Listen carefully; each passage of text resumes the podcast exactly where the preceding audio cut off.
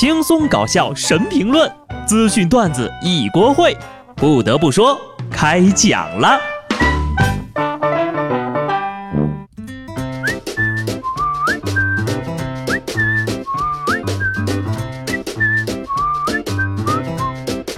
Hello，听众朋友们，大家好，这里是有趣的。不得不说，我是机智的小布。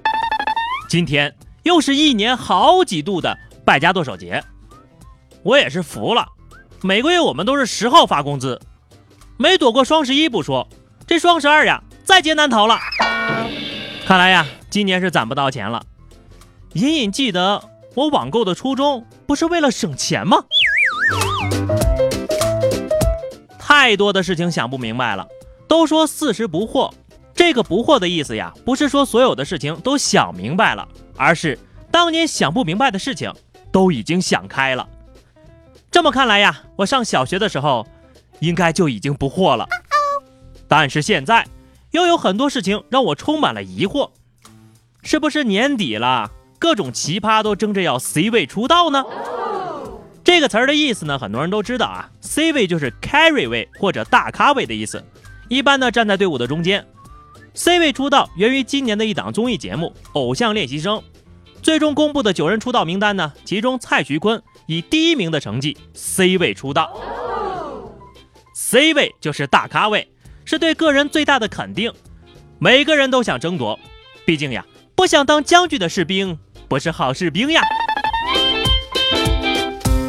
But 站 C 位的姿势也是很重要的，你比如下面几位都是反面教科书式的 C 位出道。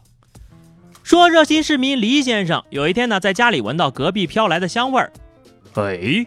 这个香味儿香的有点奇怪呀，让他警觉了起来，觉得这个香气呢和毒品很像，于是啊，果断拿起手机打了幺幺零。等到民警敲开隔壁的门后呀，一股香气扑鼻而来。原来呀，人家一家子正在吃香喷喷的晚饭呢，并没有人吸毒。李先生，请详细解释一下，你是怎么知道毒品的味道的？对此呢，李先生说了。自己参加过毒品知识的培训班，闻过毒品的香气，才报的警。热心可以理解啊，但你以为朝阳群众是那么好当的吗？不过也对呀，深夜放毒也是毒啊，没毛病。所以这次隔壁的不仅馋哭了，甚至报了警呀。还是我做饭比较安全，别说闻了，就是放你面前都不一定能看出来是可以吃的东西。所以到底是吃的什么呀？这么香啊！兄弟呀，要是自己不会做，就出去吃吧，来顿海底捞啥的呀。浙江的徐女士呼朋唤友请客吃海底捞，七八个人啊，从晚上八点吃到了凌晨四点，最后结账的时候呢，有一千多块。徐女士觉得自己没吃那么多呀，怀疑店里算错了账。为表明态度，徐女士和朋友没付钱就走了。结果呢，和店员扭打在了一起。第一次见到把吃霸王餐说的如此清新脱俗的呀！原来霸王餐还是一种生活态度啦。你为了表明态度直接走人，海底捞员工为了表明态度，给你们两脚。服务行业是真不好干，一顿饭啊吃八个小时，伺候你们这一桌还得安排个轮班呢。这不，段子又成真了吧？去海底捞没带钱，还是人家店员帮忙报的警。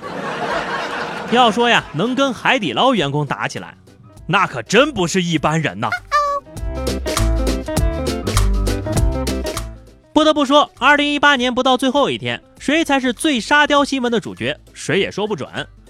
说北京的孙先生在书店遇到了一个女孩，一见钟情了，后悔没要联系方式呀。于是每天就在书店等啊等啊等，五十天，班儿也不上了，就靠借钱生活，还贴了寻人启事。昨天这老哥去到法院，打算通过起诉该女子的方式找人，还好法院没跟他瞎胡闹呀。孙先生表示，实在不行就想想别的办法。求求你别想办法了，你别说一姑娘了，我一大小伙子都害怕。这要是拍成电影，都不能算爱情片，妥妥的惊悚悬疑剧啊！一等五十天，说明这人呢做事没有分寸，靠借钱生活，说明他自己都没有办法糊口了。去法院起诉寻人，说明为达目的不择手段。凭自以为的一见钟情就死缠烂打，说明他不懂爱。但是最恐怖的啊，他懂得占有。说到这儿呢，可能就有人会问哈，我要是真在街上碰到个姑娘一见钟情了，真心想跟人发展，怎么办呢？首先，正常搭讪，礼貌的呀，问人姑娘要联系方式，被拒绝也不要闹情绪，礼貌的道歉离开，不要纠缠。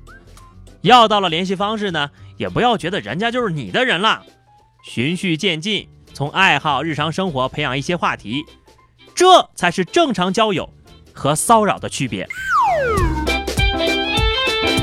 不得不说，感情的事情是不能强求的。我今天呢，就默默的拒绝了好几个妹子呀。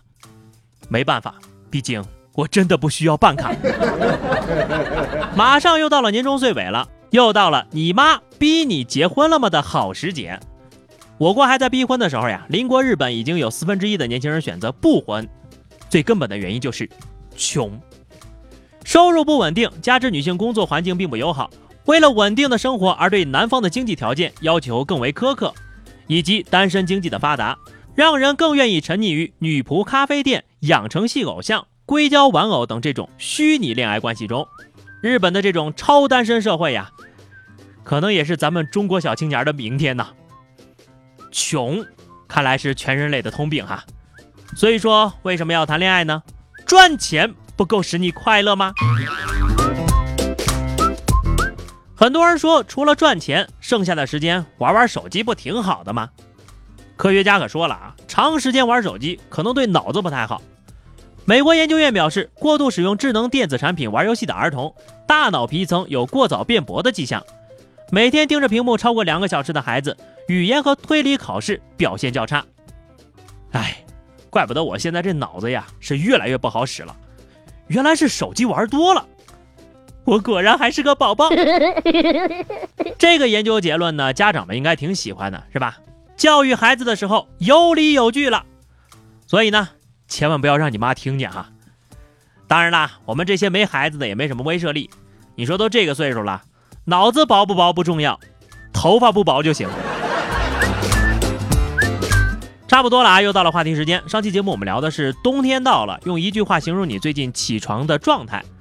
听友，我叫高二哈说，每天狂风暴雪的，起床像诈尸，铃声一响就蹦跶起来了。你这个动作明显是灵活的丧尸啊！听友听雨说，前几天我朋友一个北方的汉子弱弱的问我，你们怎么还不穿羽绒服啊？没办法，天赋点的好，冬天不用穿棉袄。好的，本期话题啊，我们还是说说这个天气吧。你觉得啊，对你而言，冬天的酷刑都有哪些？欢迎大家在节目评论区留言，关注微信公众号 DJ 小布，或者加入 QQ 群二零六五三二七九二零六五三二七九，来和小布聊聊人生吧。记得订阅专辑，下期不得不说，我们不见不散，拜拜。